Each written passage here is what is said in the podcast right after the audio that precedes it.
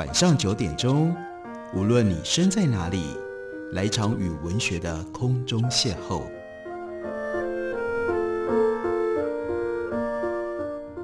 杨照谈书，邀您一同遨游文学世界，认识古今中外的经典之作。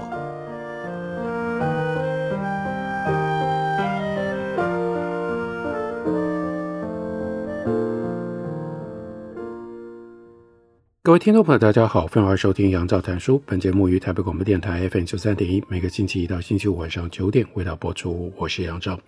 在今天的节目当中，要为大家介绍的，这是时报出版公司新出版的翻译书，从英文翻译过来的这本书。原来的书名很有意思，因为它叫做《Humankind》。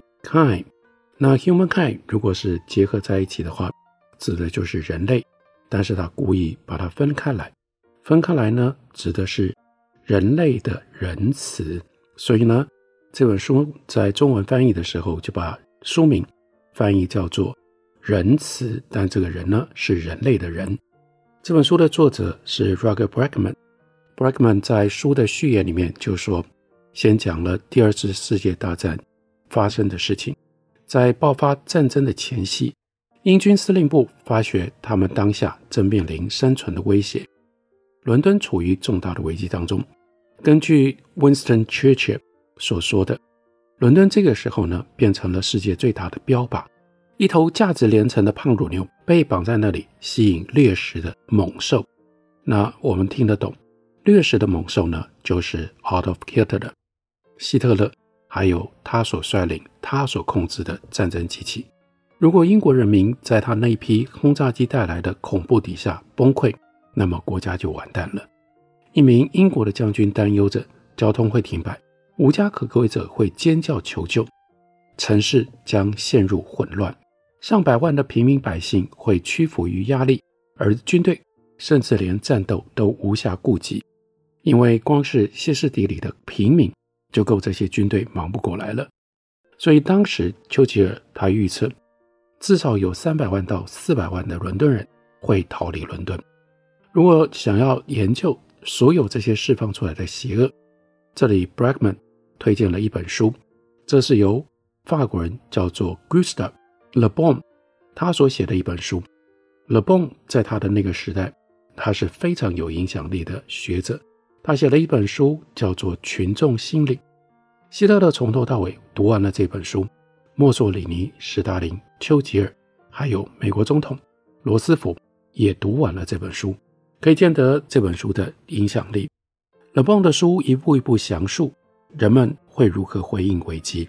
他写道：人们几乎是立即从文明的阶梯上连降了好几阶，恐慌跟暴力爆发开来，而我们人类在那种状况底下就会显露出真正的本性。一九三九年十月十九号，希特勒对将领们指示了德国的进攻计划。纳粹德国空军针对英国抵抗意志。必须要给予致命的一击，这就是希特勒的指示。他说，在指定时刻之后就发动，也必然会发动。一般的人都可以感觉到，剩下来的时间越来越少，时局越来越紧迫。人们考虑过一个退无可退的最后的计划，那就是在伦敦挖出地下避难网，但担心那些因为恐惧而瘫痪的平民将会一直待在里面，不愿意出来。所以最后就废弃了这样一个地下避难网的计划。最后一刻，相关单位在城外连忙盖起了少数野战的精神医院，准备照料第一波受害者。然后真的就开始了。一九四零年的九月七号，总共总数达到三百四十八架的德国轰炸机飞越英吉利海峡。当天晴朗天气让许多伦敦人走出户外。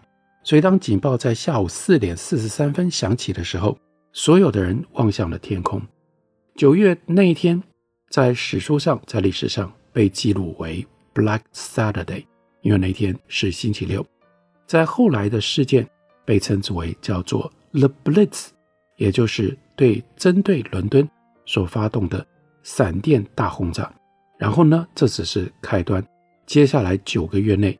光是伦敦就挨了超过八万枚的炸弹，整片整片的街坊邻里彻底遭到了摧毁，首都有一百万栋房屋遭到了毁损，遭到了摧毁，而有超过四万名的英国人失去了他们的性命。而那个时候，英国人有什么样的反应？当整个国家被连续轰炸了几个月之后，会发生什么样的事情？人们应该会变得歇斯底里吧？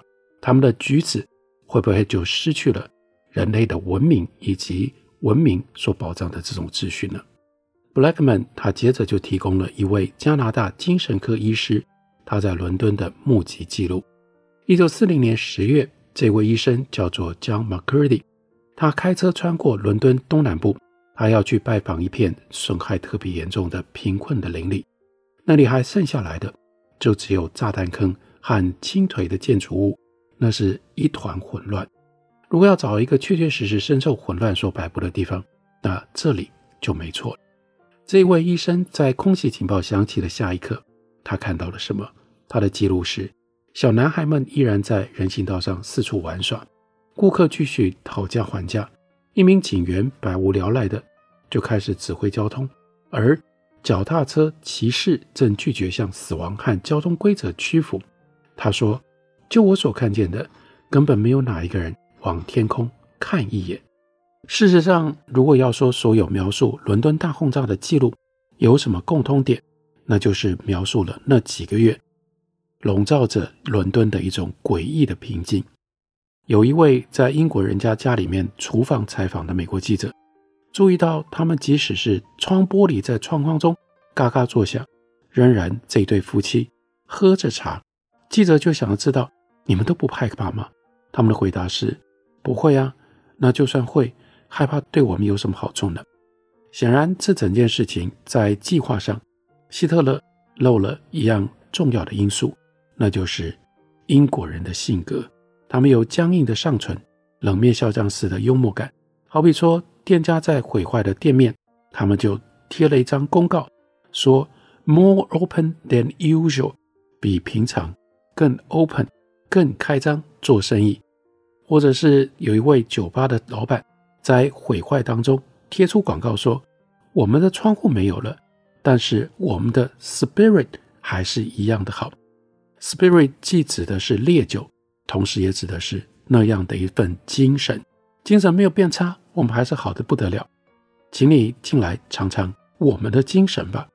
英国人对于德国空袭的耐性，就跟他们忍耐火车误点一样的坚强。虽然确实让人火大，但整体来说还能够容忍。说来也巧，伦敦大轰炸的期间，火车也一样持续的营运，而希特勒的战术到头来没有对英国经济造成多大的打击。对英国战争机器造成比较大损害的，反而是一九四一年四月复活节那个星期一，因为当时所有的人都放假一天，所以呢没有生意可以做。在德国展开轰炸行动的这几个礼拜当中，情报的更新发布就像天气预报一样，有的就说今天有大闪电，Blitz 指的是大轰炸。根据一位美国观察者说的。英国人对此失去兴趣的速度比什么都来得快，根本没有人再找掩护了。那精神上的崩坏呢？之前危机专家、群众心理学家所警告的，会出现几百万受创者，怎么了呢？到哪里去了呢？很奇怪，到哪里都找不到这群人。当时的伦敦的确有悲伤、有愤怒，这是不可否认的。的确有人失去了自己的爱人，而极其的哀痛。但是呢，精神病房空荡荡的。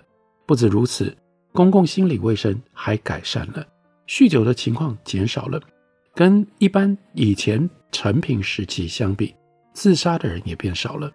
战争结束了之后，许多英国人会怀念，太奇怪了，怀念起伦敦大轰炸的日子，因为那个时候人人互相帮助，彼此互相能够帮忙摆脱困境。而且没有人会在乎你的政治立场，或者在乎你有没有钱。一位英国历史学家日后他写着：英国社会在许多方面都因为大轰炸而不是瓦解崩溃，反而强化了。希特勒预期造成的结果是希特勒的幻想破灭了。知名大众心理学家刚刚所提到的 Gustav Le Bon，他所提出来理论，经过现实检验之后，实在是非常不正确。危机逼出来的并不是人的劣根性，而是我们在英国所看到的优秀的素质。硬要说的话，英国人在文明阶梯上还往上走了几阶，而不是往下掉。一名美国记者在他的日记当中写着，在具有众多噩梦般特质的种种环境底下。寻常人的勇气、幽默感和善良，还是一样令人赞叹。这些由德国轰炸所带来的超乎预期的影响，在英国激起了战略的争论。当英国皇家空军也准备调度轰炸机去打击敌人，这时候倒过来是英国再加上美国的协助，跟美国联合在一起要去轰炸德国的时候，这个时候因为自己的经验，所以呢。在英国，就有很多人讨论怎么样进行才会真正的有效。会不会德国人也跟英国人一样，在面对轰炸的时候，他们的精神不会屈服呢？他们的社会不会瓦解呢？说来奇怪，即使有这样的实证，英国的军事专家还是觉得他们有办法打垮一个国家的士气，而且呢，用炸弹就可以打垮。他们推论是这样打对英国人没有效，但是呢，英国人自己是特例，地球上没有谁，没有什么样的人，冷静明智跟坚忍毅力可以跟英国人相比。德国人不能，德国人打从根本上缺乏道德品质，代表他们连英国人挨过的四分之一轰炸量都撑不住。赞成这个观点的人有一个是丘吉尔的好朋友，叫做 Frederick Lindemann，他也是 Low Cherwell 拍了他的照片当中。高大的他，拄着一根拐杖，戴着小礼帽，表情冰冷。在空军战略的激变当中，Lindemann 始终立场坚定，对德国人的轰炸必然有用，就像 Gustav Le Bon 所预言的那样。那大众一定胆小如鼠，很容易就会恐慌。所以，我们看到，其实凸显的是对于人性的一种估计，认为人性，尤其是在社会当中。遇到了危机，很容易就会瓦解。然而，在这本书当中，Bragman 作者他最重要的就是要挑战这个说法，那就是人没有那么脆弱，尤其是建构人的社会，尤其是人类社会所赖以依存的那种精神的性质，没有那么样的卑劣。人有他的仁慈，人有他善良的这一面，而且人的仁慈跟善良。远比我们想象的，其实它的作用更大。这是这本书提出来的非常特殊的观点。我们休息一会儿，等我回来继续聊。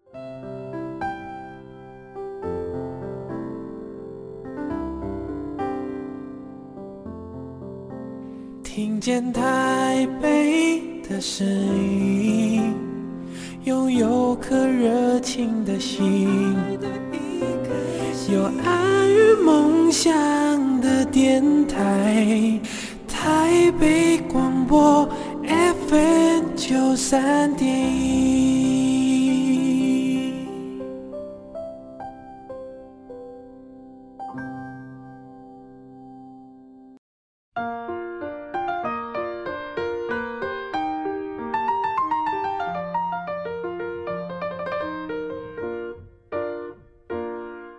感谢您继续收听《杨照谈书》。本节目为台北广播电台 FM 九三点一，每个星期一到星期五晚上九点为大家播出到九点半。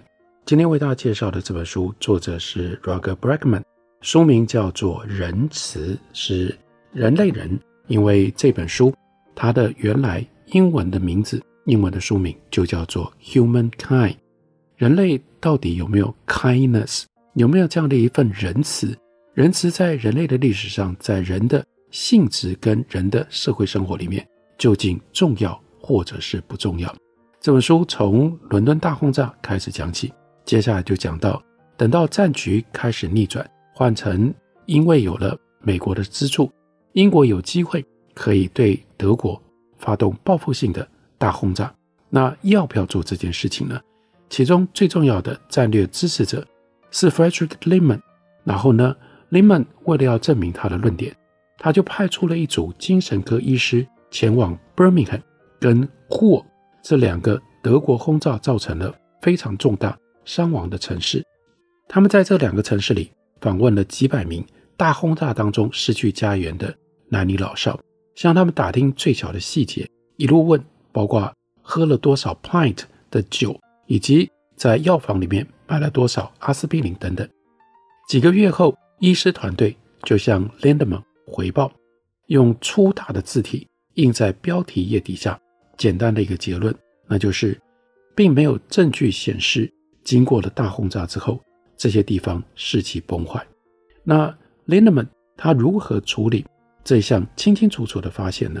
他视而不见，因为他已经铁了心，他认为轰炸战略一定有用，所以事实虽然这是事实。也没有办法改变他的心意，所以在他交给当时的首相 Winston Churchill 的备忘录上，他的说法竟然是：调查似乎证明，夷平一个人的家最能够危及士气，人们对这件事情的在意程度更胜于朋友或者是其他亲人的死亡。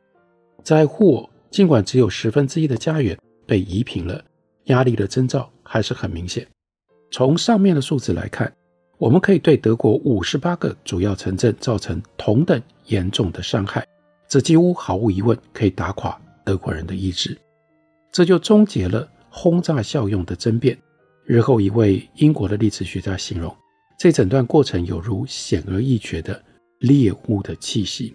科学家如果本着良心反对这种瞄准德国平民的战术，就会被人指责成为懦夫，甚至呢更严重的。被指责是叛徒，同时那些制造炸弹、贩卖炸弹的人，当然更觉得应该给敌人更惨烈的轰炸。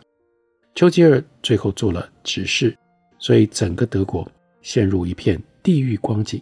当轰炸终于结束，死伤人数超过伦敦大轰炸的十倍，尤其是在德勒斯登，光是有一天晚上死去的男女老少，就超过了整个战争当中。死去的伦敦人，德国超过一半的大城镇都毁了，整个国家变成一堆巨大的闷烧瓦砾。这整段期间，只有一小队同盟国空军真正在攻击工厂跟桥梁之类的战略目标。一直到战争最后几个月，丘吉尔都还坚持，最能够确保赢得战争的方式，就是把炸弹丢到平民的头上，来粉碎敌人的国家士气。一九四四年一月，一份英国皇家空军的备忘录欣慰地确认了这个观点：我们炸得越多，效果就越符合要求。但这是事实吗？然后呢，Bragman 又在引用了一位精神科医师的目击记录，那是在一九四五年五月到七月之间，这个医生叫做 Frederick Panzer，他访问了将近一百位家园遭到摧毁的德国人。这就是德国投降了之后，所以几乎是第一时间去问德国人，在轰炸的过程当中，你们到底如何感受？有一个人就说，在那个之后，我真的充满了活力，并且点了一根雪茄。另外一个人说，一场空袭之后，他的情绪兴奋不已，就像打赢了一场胜仗。在德国经历英美的联合大轰炸，同样并没有发生大规模歇斯底里的迹象。在那些刚刚被袭击的地方，居民反而感觉到宽心，因为这个时候邻居们都乐于伸出援手。如果考量到精神紧张状况的期间和严重的程度，这里的整体氛围可以说是不可思议的稳定而且节制。这就是 Frederick Panzer 他所留下来的目击记录。密切关注德国人口的保安处所做的报告。也出现了类似的现象。空袭过后，人们帮助彼此，将受害者从瓦砾堆里面救出来。他们扑灭火灾。希特勒青年团的成员四处奔走，去照料无家可归者和伤者。有一个杂货商开玩笑的在店门口挂出了告示：“我们有卖叫做灾后奶油。”一九五四年五月，德国投降之后没有多久。有另外一群同盟国的经济学家受到美国国防部的委托，造访了这个刚刚投降的国家，来研究轰炸所造成的效应。最重要的是，美国人想知道这个战术到底是不是赢得战争的好方法？科学家们的研究其实结果也很简单：轰炸平民是彻底的失败。事实上，轰炸似乎反而强化了德国的战时经济，也因此延长了战争。他们发现，一九四零年到一九四四年当中，德国坦克生产量是在这个之前的九倍，战斗机是十四倍。另外一支英国经济学家的团队得到了同样的结论。他们调查了二十一个遭到毁坏的城镇，他们的生产量增长的速度都比作为对照组的十四个没有遭到轰炸的城镇反而要来得更快。所以有一位美国经济学家就说：“我们逐渐开始了解，此刻我们面对的是这场战争当中一个极大的失算，而且说不定是战争当中。”最大的失算，这整个事件对于 Brackman 来说，那就是所有的参与者都掉进到同样的一个陷阱里。什么样的陷阱？希特勒跟丘吉尔、罗斯福跟 Lindemann，他们全部都表态支持 Gustav Le Bon 他的主张，也就是相信我们的文明、我们的社会秩序，不过就是非常非常浅的一层。他们都相信空袭就可以把这个脆弱的表象。炸成碎片，然而炸得不够猛烈吗？但是真正的结果却是这一层表面变得反而更厚。看来这一层本来就不是一层薄膜，而是一层老茧。不幸的是，军事专家的脚步太慢，没有能够跟上这一点。二十五年之后，美军又犯了同样的错误，在哪里？在越南，他们所丢下的火力达到了整个二战的三倍，但这次。美军甚至败得更惨，即便证据已经在我们的面前，我们还是在找办法去否定。直到今天，还是有很多人深信英国人在伦敦大轰炸期间的恢复力是当作被看为英国人独有特质。那 Brakman 就是要说，至少他要提醒，在书里面一步一步的去论证，那其实并不是英国人独有的特质，那是 humankind。那是人类的普遍特质，所以 Brakman 明确地说，这本书要谈的是一个激进的想法。什么样的想法呢？一个长久以来人人都知道会让统治者紧张的想法，一个被宗教跟意识形态所否定、被新闻媒体所忽视，并且从世界史上记录被抹除掉的一个想法。同时，每一种科学分支明明都显示这个想法有它的正当性。这个想法被演化所证实，被日常生活所确认。这个想法根深蒂固于人性，但反而不受到重视，遭到了忽视。我们必须要有勇气，在今天这样的一个时代，更加认真地去看待这个想法，也许才有机会去开启一场革命，彻头彻尾改变整个社会。因为一旦你领略了它真正的意义，它就会完全是一种扭转心灵的药物。保证让你眼中所看到的世界不会跟以前一样。好了，这个激进的想法到底是什么？那就是大部分的人在他的内心深处，其实都是相当正直正派的。换句话说，人的内在没有我们以为的那么样的邪恶。这就是这本书主要的论点，主要的主张。Bragman 引用了荷兰的社会心理学教授，这一位叫做。Pompoosten 的教授，他多年以来一直都在问学生同样的一个问题：什么样的问题呢？大家听听看。想象有一架飞机紧急降落，并且断成了三截。当机舱浓烟密布，里头的每一个人都了解到，我们得要逃出去。那这个时候会发生什么事？第一，在 A 星球上，乘客转头问旁边的人有没有事。那些需要援助的人，第一批获救脱困。人们即使面对完全陌生的人，也愿意奉献自己的生命。第二，在 B 星球上，人人都只顾自己的性命，恐慌爆发开来，出现大量的推挤，孩童、老人和行动不便的人被人们在脚底下踩踏。好了，他问学生，问题是什么？我们到底活在 A 星球，还是活在 B 星球上？然后呢，Posten 他就说，我估计。大概有百分之九十七的人会选择认为我们活在 B 星球上，但真相其实是几乎在所有的情况底下，我们都活在 A 星球上。你问谁都一样，不管是左派或者是右派，有钱人还是穷人，教育程度从无到学识丰富，都会做出一样的错误判断。Poston 他就感慨说：“他们不知道，大一生、大三生还是研究生都不知道。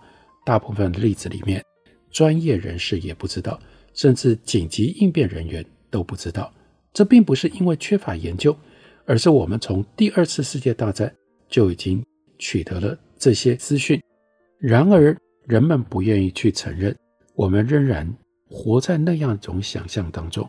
我们认为人性是邪恶的。”遇到了危机的时候，那个人性的邪恶本能就会冒出来。这个时候，文明的秩序就消失了作用，人变成了一群野兽。